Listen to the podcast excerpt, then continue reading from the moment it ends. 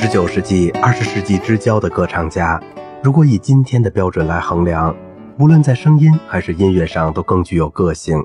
当今的歌唱家们，除了极少数之外，很难通过录音马上就分辨出谁是谁。歌剧的职业化程度越高，声音和音乐表达的模式化使得个性越模糊。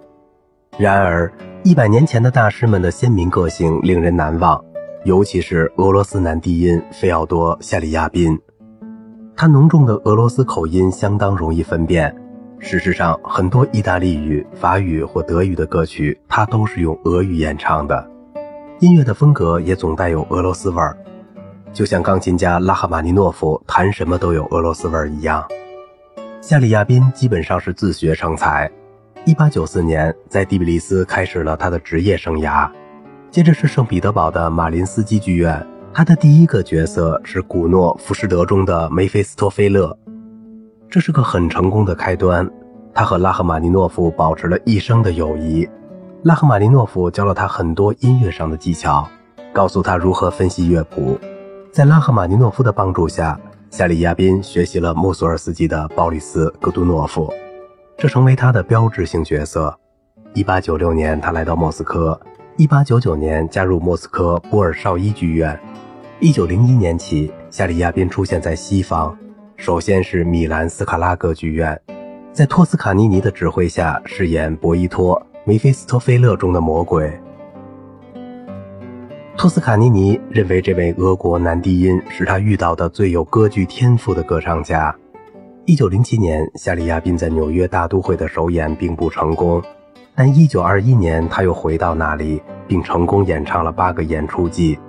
1913年，他被介绍到伦敦，在独唱会上演唱俄国传统歌曲，著名的《伏尔加传夫曲》从此传遍世界。1917年十月革命开始后，夏里亚宾离开俄国。先去了芬兰，最后定居巴黎。夏里亚宾的音色浑厚自然，他注重语言的表达，咬字清晰，在演唱俄语时尤为突出。他的诠释充满了戏剧感，表情夸张，很多特点刚开始接触时，并非很容易让听惯了现代风格的人接受。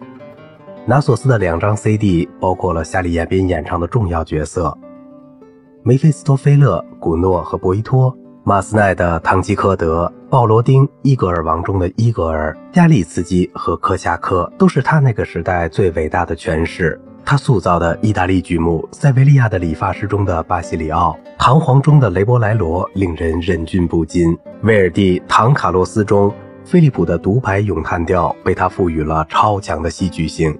俄罗斯剧目里姆斯基科萨科夫的《萨德科》。和拉赫玛尼诺夫的《阿莱克》中的咏叹调也都是他的拿手好戏。